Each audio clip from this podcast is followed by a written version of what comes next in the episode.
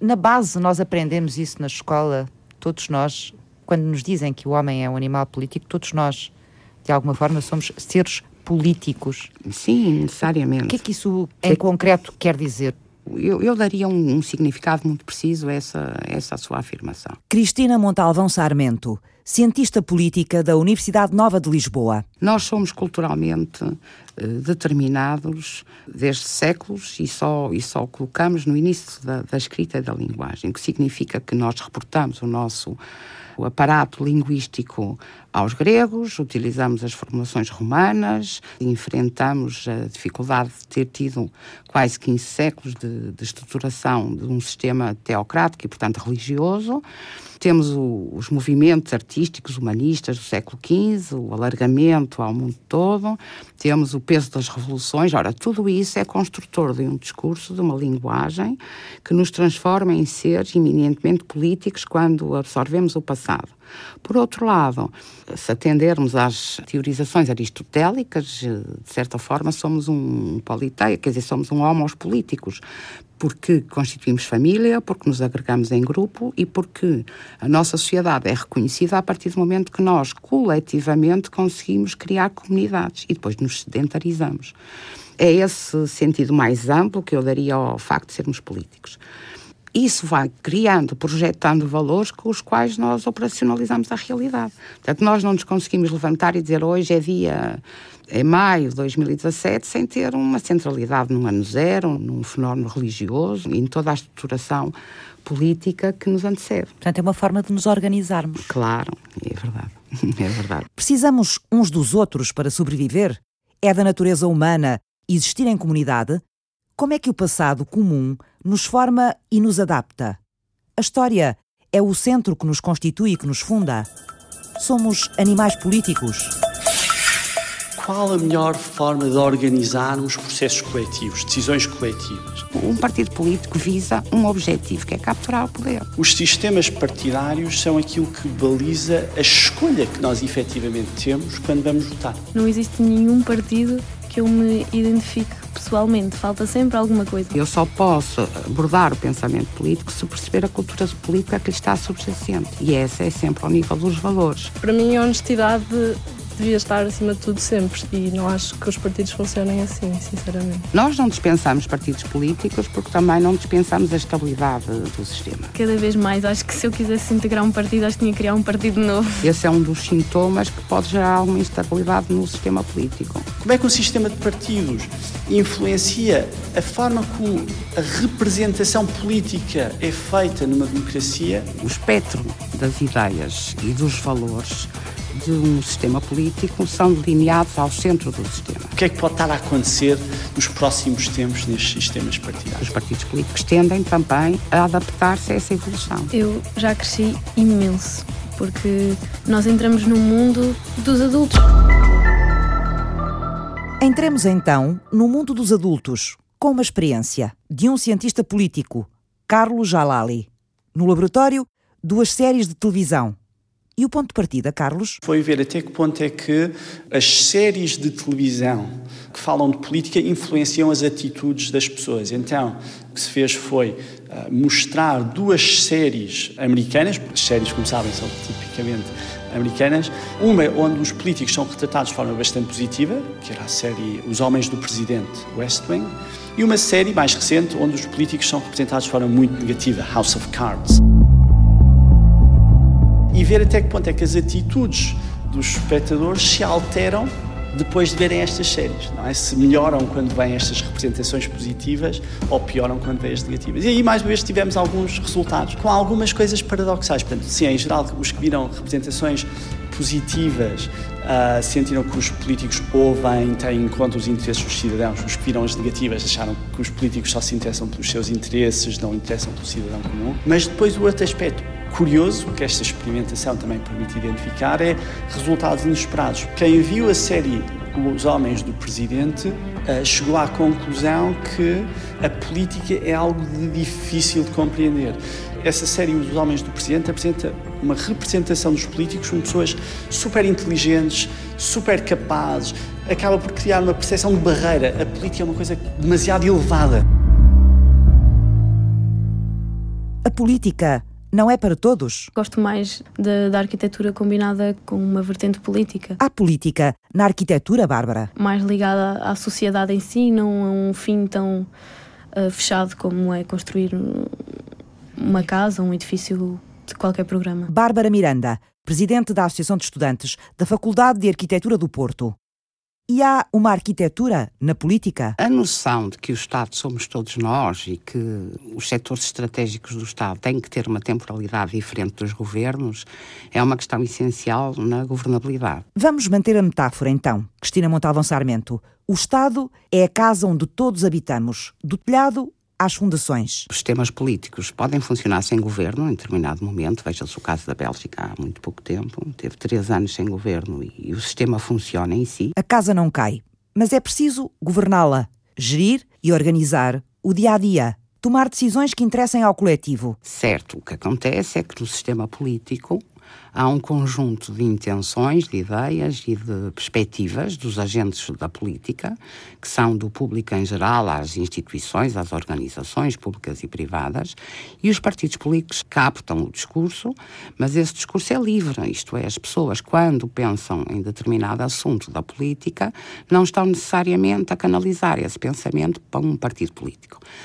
O interesse dos partidos políticos, que são, desde o século XII, começam em Itália, portanto, é, digamos, a capacidade que o sistema tem de não provocar rupturas, conseguindo, por via da, da captura do voto, criar rotatividade político-partidária que é satisfatória em termos daquilo que é a estabilidade e segurança do sistema. Então, o pensamento político, livre, pertença de todos, é organizado pelos partidos? Para que é que precisamos deste funil? Deste mecanismo chamado sistema partidário. A democracia é um princípio de organização e que os partidos políticos dão sustentabilidade. No entanto, os partidos políticos são instituições arregimentadas, burocratizadas e hierarquizadas e, portanto, o funcionamento e a acessibilidade do público em geral aos partidos políticos é bastante restrita. Não há bela sem senão. Então, por que é que não os dispensamos? Nós não dispensamos partidos políticos porque também não dispensamos a estabilidade do sistema. Sem partidos políticos, o, o poder pode ser capturado por vias violentas e, portanto, o que nós queremos, em princípio, na organização do sistema é fazer com que o sistema não tenha abalos e, portanto, não esteja suscetível desse tipo de captura. Os partidos dão a capacidade de capturar o poder político sem recurso a sistemas violentos, o que faz com que a democracia, ou a crença na democracia, tenha essa peça essencial, porque uma ideia fundamental da democracia é que o poder é um poder que é capturado sem violência. E a questão da violência é essencial porque todo o trabalho dos cientistas, filósofos, historiadores, etc., é chegar a um sistema político em que a satisfação da grande maioria da população tenha uma expectativa que em primeira mão é securitário e depois está dentro do âmbito das políticas públicas numa segunda fase, porque sem uma, sem uma estabilidade prévia não se consegue implementar nada. Cristina Montalvão Sarmento, investigadora em ciência política da Universidade Nova de Lisboa, é uma espécie de especialista em medicina interna da política. Analisa de forma transversal, da cultura à língua, à história das ideias, às políticas públicas e ao Estado todas as fontes de onde parte e onde se gera o pensamento político de uma sociedade antes de ser apropriado pelos partidos, antes de ser funcionalizado. Carlos Jalali, cientista político da Universidade de Aveiro, veste a bata de cirurgião, esmiuça a mecânica da política, o funcionamento das peças partidárias, as suas interações, a competição entre elas, os sistemas eleitorais, o comportamento de quem vota. Quem influencia quem neste jogo de forças? Mas além da política, nesta mesa de operações, Carlos Jalali tem a também a economia. Economia e política, porquê? Ambas acabam por refletir, ainda que de modos diferentes, a mesma questão. E essa questão é qual a melhor forma de organizarmos processos coletivos, decisões coletivas. A economia olha isto no sentido racional, no sentido de maximização dos benefícios que podemos tirar dos recursos escassos que temos. A ciência política olha para o processo pelo qual essas decisões são tomadas, onde as questões da racionalidade nem sempre entram e onde valores permeiam o processo de decisão. Uma pergunta: Uma levou Carlos até Oxford para estudar ciência política e economia. Como é que se tomam decisões? Que efeito é que essas decisões têm? O meu interesse era efetivamente estudar a política em Portugal, esse era o meu interesse. Portugal porquê, Carlos? Todo o investigador acaba por estudar coisas que lhe interessam pessoalmente e ao qual tem alguma ligação pessoal, de uma forma ou de outra. Obviamente, depois conseguimos encontrar justificações cientificamente válidas para a nossa seleção de casos. Mas a verdade é que eu estava interessado em estudar o sistema político português, porque esse era o contexto em que crescia, essa era a política que eu seguia desde, desde, desde a adolescência e era o caso que me interessava. Onde é que o caminho afetivo o levou? Acabei por afunilar na questão específica da consolidação do sistema partidário português. O que é um sistema partidário? Os sistemas partidários, de que ouvimos falar muito, não é? Uh, são os padrões de interação entre os partidos. Não são os partidos são as interações entre eles. Da mesma forma que, se olharmos para, por exemplo, um carro, não é? O carro é composto de peças, mas as peças não fazem o carro. O que faz o carro é a interação entre essas peças. E se essas peças não estiverem devidamente ligadas, temos um aglomerado de peças, mas não temos um carro, no sentido de um veículo que pode ir da A a B, que se pode locomover. Quando viramos o volante para a esquerda e para a direita, ele vira para essas direções, etc, etc. Portanto, isso é o conceito de sistema partidário, os padrões de interação entre os partidos. E essas interações são de competição, os partidos competem entre si uh, pelo poder, para formar uh, governos, para formular políticas públicas, mas também cooperam. Cooperam no sentido de uh, se aliarem em coligações, de chegarem a entendimentos para aprovar determinadas medidas, etc. E, portanto, essas são as interações que nos interessam olhar quando estudamos os sistemas partidários. Como é que os sistemas partidários influenciam as escolhas dos cidadãos? Os sistemas partidários são aquilo que baliza a escolha que nós efetivamente temos quando vamos votar. Nós falamos muito da ideia de que sem partidos não há democracia. Não há democracia no sentido em que é através dos partidos que nós delegamos a tarefa de governar. Porquê? Porque os sistemas partidários definem aquelas opções que parecem mais viáveis ao eleitor. Quando o eleitor foi votar nas últimas eleições legislativas, tinha praticamente 20 opções das quais votar, tinha 20 partidos pelos quais votar. E, contudo, 90% ou 95% dos eleitores concentram o seu voto em cinco partidos. Aliás, em quatro listas, porque o PSD e o CDS concorreram aliados na Aliança Portugal à Frente. Mas esses, esses partidos todos concorrem efetivamente de forma igual, com os mesmos instrumentos, com mesmas, a mesma capacidade de chegar aos eleitores? Não, efetivamente não. Mas a explicação para isso deriva também da natureza do sistema partidário. Imagino que a Eduardo Maia está a pensar, por exemplo, na cobertura mediática que é dada a esses partidos. Mas porquê é que se dá mais cobertura mediática a determinados partidos em detrimento de outros? Pela posição que ocupam no sistema partidário, pela percepção que temos de que, quando vamos votar num governo, a escolha em termos de quem vai liderar esse governo é entre o partido A ou B. No caso português, é entre PS e PST. No caso britânico, vamos ter eleições daqui a, daqui a alguns dias, é entre o Partido Conservador e o Partido Trabalhista. E, portanto, essa escolha que o sistema partidário impõe acaba por depois permear todo aquilo que é o processo político à volta, a cobertura mediática, a discussão de café, o investimento que é feito por parte das pessoas em campanhas políticas, etc, eh, etc. E, portanto, o sistema partidário acaba por definir e delimitar as escolhas que nós temos enquanto eleitores. E, portanto, é um aspecto central quando pensamos na natureza da nossa democracia. O espectro das ideias e dos valores de um sistema político são delineados ao centro do sistema. Isto é, a grande maioria das pessoas, até porque se o sistema funciona é porque isso acontece, a grande maioria das pessoas partilham um conjunto de valores, um conjunto de ideias que é partilhado pela grande maioria da população o que significa que os partidos que se situam nesse arco de valores, nessa totalidade, têm mais capacidade de atingir o poder do que os outros. Quando um novo partido político, ou um partido político emerge no sistema, ele não tem outra alternativa senão colocar-se nas bermas do sistema, seja à direita, seja à esquerda. E depois tentando ir penetrando o centro ao nível dos valores, até atingir a capacidade dentro do sistema de poder ser um partido eletivo. Cristina Montalvão Sarmento, cientista política. A instalação no centro é uma necessidade, não é um desejo dos partidos políticos, porque só há um sistema político organizado quando as pessoas se unem em torno de certos valores. É por isso que a questão da imigração ou a questão da penetração do sistema político de valores diferentes pode causar algumas instabilidades. Este é um sistema ao qual estaremos sempre condenados, ou seja, é sempre assim que a história termina, digamos assim? Eu, eu essa resposta gostaria imenso de a ter. A política tem uma carga de maravilhoso e de mágico e de, e de inesperado que nós não, não controlamos. Para lhe dar uma ideia, não havia um único artigo sobre a queda do muro quando cai o muro de Berlim. A pergunta que me faz é uma pergunta que não há resposta.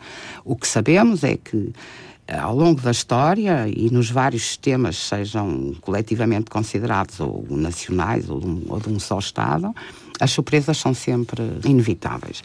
Quando menos esperamos, os acontecimentos surpreendem os analistas. Portanto, as ciências sociais não têm nenhuma capacidade de previsibilidade e posso lhe dizer que nós conhecemos os sintomas do sistema quando o sistema pode trazer uma surpresa, mas, enfim, a Primeira Guerra está lá quando ninguém pensa, a Segunda também. O século XX é todo permeável a acontecimentos inesperados e o século XXI tem anunciado o mesmo. Quais são os sintomas que o cientista político consegue diagnosticar? Eu vou-lhe dar um exemplo, um exemplo para me tornar mais, mais explicativa. Uh, nós trabalhávamos com a categoria povo, depois começámos no século XX a trabalhar com a categoria massa e agora trabalhamos com a categoria multidão. Por exemplo, eh, ter a percepção como é que na Venezuela, de repente, uma multidão sai à rua é um, é um dado novo. E, portanto, nós operacionalizamos o conceito de multidão, há um conjunto de filósofos e de autores a trabalhar sobre o tema, e, portanto, a multidão é um conceito do século XXI, é um conceito novo. E é diferente dos outros conceitos do povo? Ah, sim, sim, sim, necessariamente, porque neste caso é transversal ao sistema político, significa que não tem orientação político-partidária e que se manifesta em caso de instabilidade do sistema. Portanto, nós temos tido várias manifestações desse tipo. Naturalmente que a instabilidade económica que acompanha este tipo de manifestações é outro, é outro índice.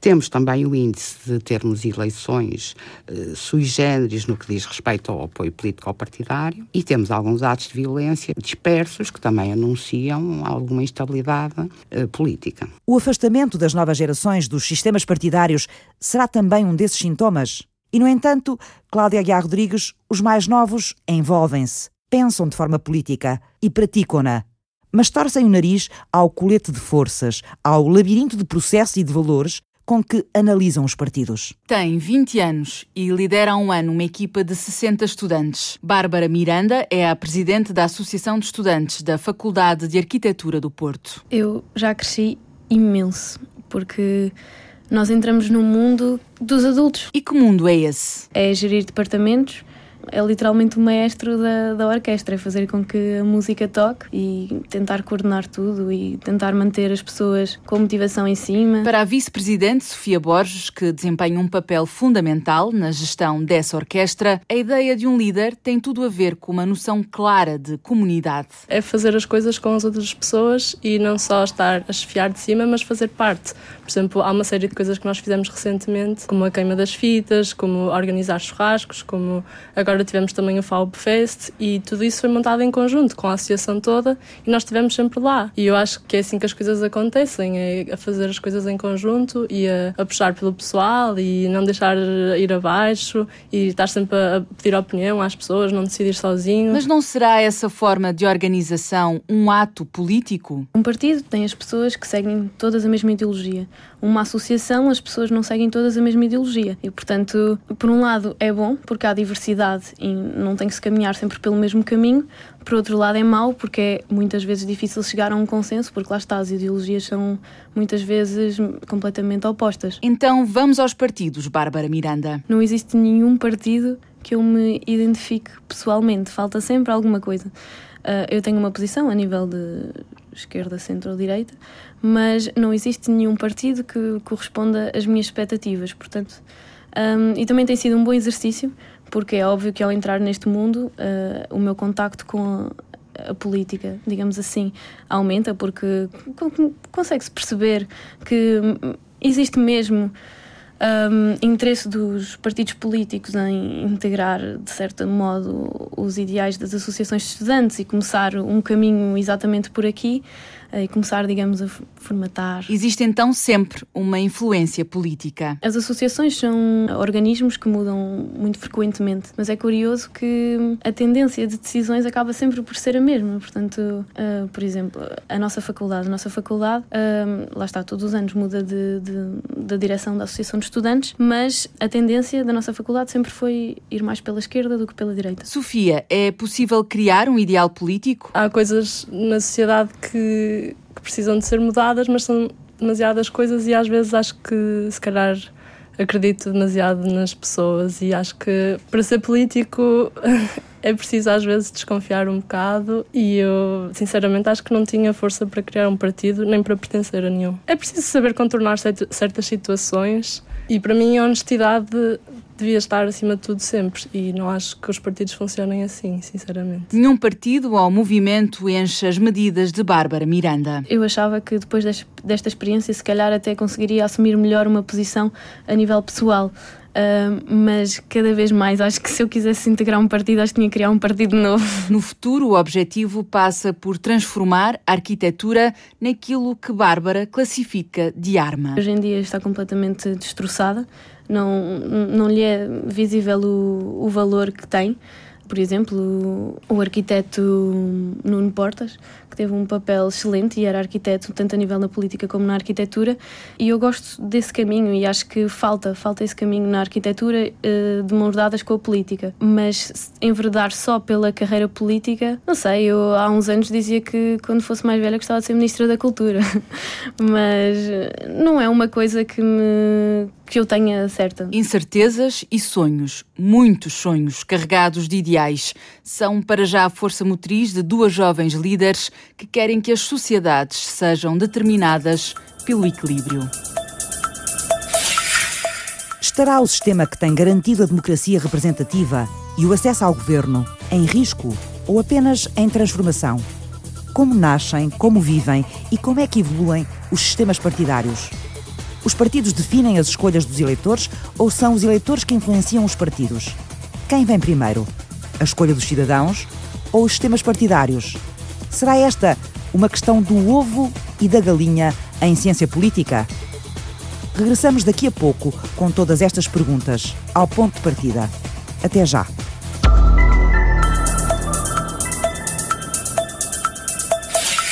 Como é que um sistema de partidos surge como é que um sistema de partidos influencia a nossa forma de votar? As perguntas bailaram na cabeça de Carlos Jalali durante muito tempo.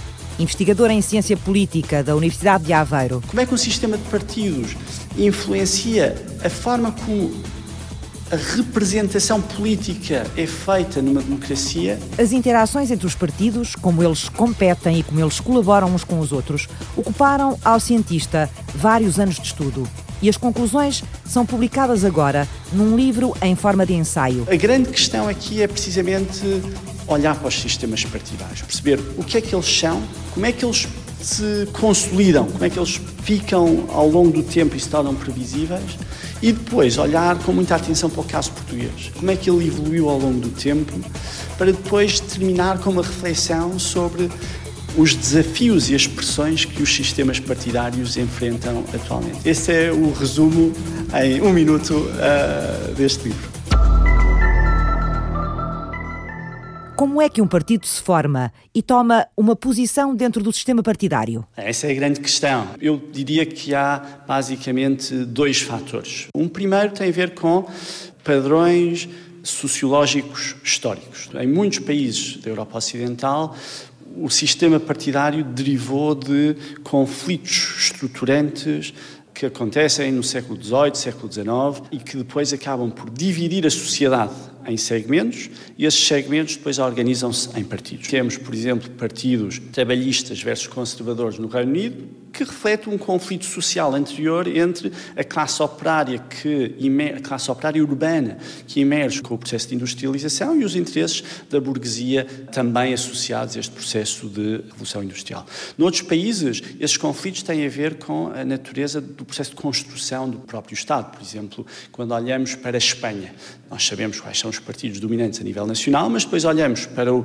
panorama político na Catalunha ou no País Basco e não são todos os mesmos partidos. Porquê? Porque o processo de construção do Estado espanhol faz com que seja um Estado multinacional, a nação catalã, a nação basca, que tem interesses políticos próprios que deriva da forma como foram integrados em Espanha e uma forma que, em geral, não é pacífica nem, nem indolor. E a ideia é que essas marcas surgem uh, historicamente, mas depois são reproduzidas ao longo do tempo. E, e uma terceira tem a ver com o papel uh, da, da, religião uh, na sociedade, com a ideia que, à medida que avançam os processos de secularização, há também uma clivagem que emerge dentro das sociedades entre aqueles que visam manter o papel da religião como guia orientador coletivo e individual e aqueles que querem substituir esse papel. E isso depois reflete-se, por exemplo, na criação de partidos democratas cristãos, como tivemos em Itália durante muito tempo, ou como ainda temos no caso alemão. A história é o chão da investigação, é muito difícil trabalharmos sem a perspectiva de longo prazo. A história é o chão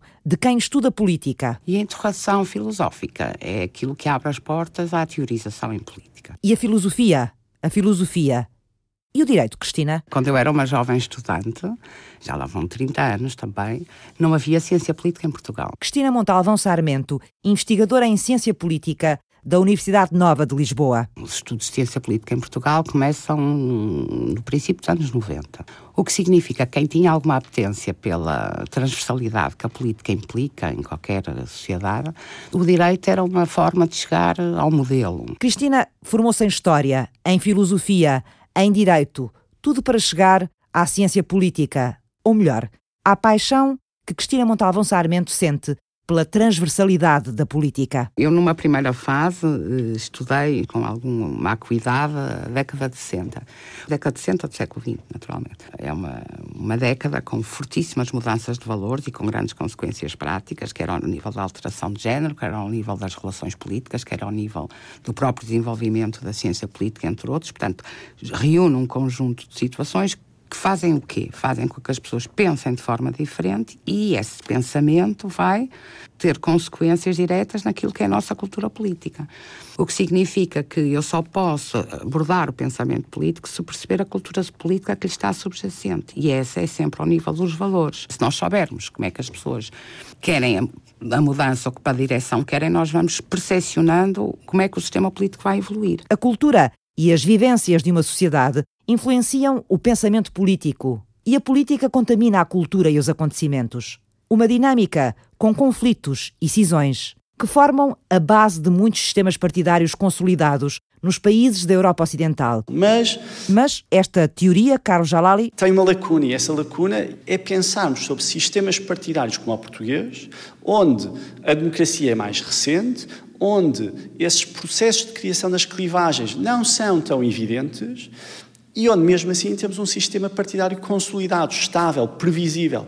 Muitos países da Europa Central e de Leste que se democratizaram passaram ou ainda estão a passar por esse processo de grande instabilidade do sistema partidário. E como é que a ciência política explica estes casos? Há momentos históricos que delimitam as opções dos eleitores, mesmo sem haver estas clivagens. E quando estas opções ficam delimitadas, os eleitores depois mantêm-se nesse quadro político. No caso português, esse contexto marcante é o contexto da Revolução Portuguesa de 74-75, que Primeiro, delimita o espaço da direita em Portugal a dois partidos, PSD e CDS, porque a dinâmica revolucionária faz com que os outros projetos políticos à direita tenham sido extintos ou tenham sido ilegalizados ou não tenham conseguido se ingrar e, portanto, o espaço político da direita fica reduzido a dois.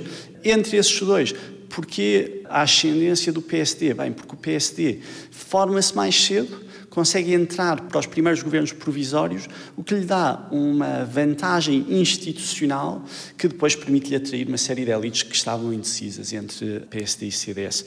Depois, no espaço da esquerda, temos o PS, que se posiciona como o único partido da esquerda que defende um modelo de democracia liberal. E depois, à esquerda do PS, o PCP, pela sua posição histórica, pelo facto de ter liderado a oposição ao Estado Novo na clandestinidade no território português, claramente afigura-se como o partido central em termos daquela plétora bastante ampla de partidos que defendiam uma democracia popular como alternativa ao Estado Novo.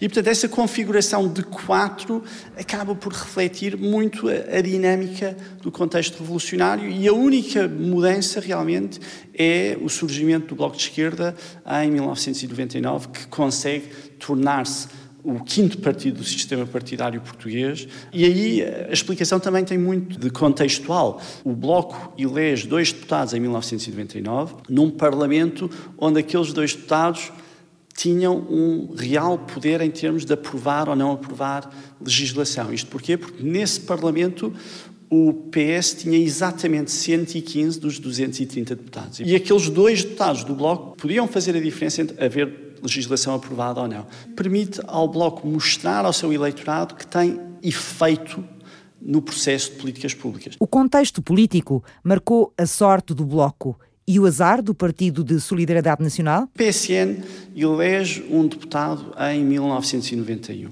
Só que esse deputado do PSN é um deputado que não tem poder efetivo no processo de decisão uh, no Parlamento. O sistema partidário arrumou-se depressa em Portugal, mas os eleitores deixaram sempre uma frincha da porta aberta a outras forças políticas. A primeira e a mais significativa foi a entrada do PRD. E o PRD é, de facto, um terremoto no sistema partidário português. Aliás, é o grande momento de choque e de instabilidade do sistema partidário português. Porquê?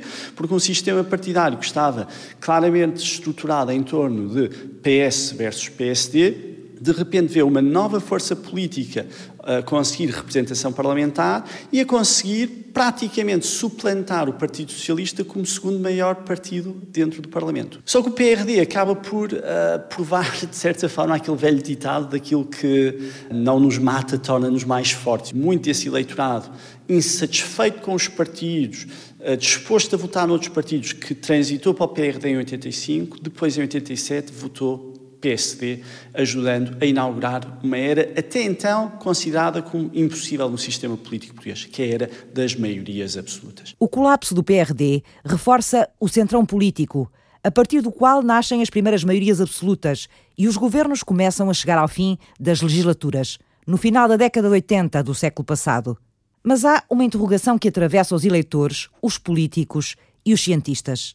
O modelo mantém-se estável porque estamos ainda muito próximos do acontecimento histórico que lhe deu origem, ou o passar do tempo pode alterar a base de cultura política da qual um sistema partidário emerge? Essa é uma excelente questão. O que nós assistimos é que há um certo declínio a partir de 2009 de PS versus PSD. E aquilo a que assistimos também é um, a níveis de insatisfação e desconfiança em relação aos partidos, bastante elevados é? e a níveis de insatisfação com o funcionamento da democracia bastante elevados. Obviamente estas coisas não são constantes e durante o período do resgate, sobretudo a fase mais negra, se quisermos, do resgate, a satisfação com o funcionamento da democracia em Portugal caiu a pica. Desde então tem recuperado, mas mesmo assim somos um país onde os níveis de confiança nas instituições políticas estão abaixo daquilo que eram, por exemplo, na década de 90. Esses são fatores que tipicamente estão associados a processos de fuga dos partidos dominantes. E vemos esses processos de fuga dos partidos dominantes um pouco por toda a Europa. Veja-se aquilo que aconteceu agora mais recentemente em França. Os partidos tradicionais basicamente colapsam nestas eleições. No caso da Europa e no caso dos principais países que conhecemos como democracias ocidentais, chamemos-lhe assim por falta de outro termo, os partidos políticos estão consolidadíssimos, eu diria. Eh, é muito difícil efetuar política ou participar num sistema político sem estar dentro de um partido político. Os partidos políticos passam a ser o canal de regimentação, por um lado, o canal de, de, contratação, quer das ideias, quer das pessoas. E, portanto, chega-se ao topo do sistema político a partir daí. Isso é uma inevitabilidade. Agora, a democracia não depende só disso, como é evidente, não é? Uma certa paralisação do sistema político que conhece hoje pela excessiva burocratização do sistema e alguma insatisfação dos cidadãos tem a ver com uma participação lateral mais ativa. Que alterações provocarão as ações dos grupos de cidadãos na genética social. O que vai acontecer aos que se envolvem politicamente à parte do sistema partidário, usando como instrumentos as artes, a profissão ou as redes sociais?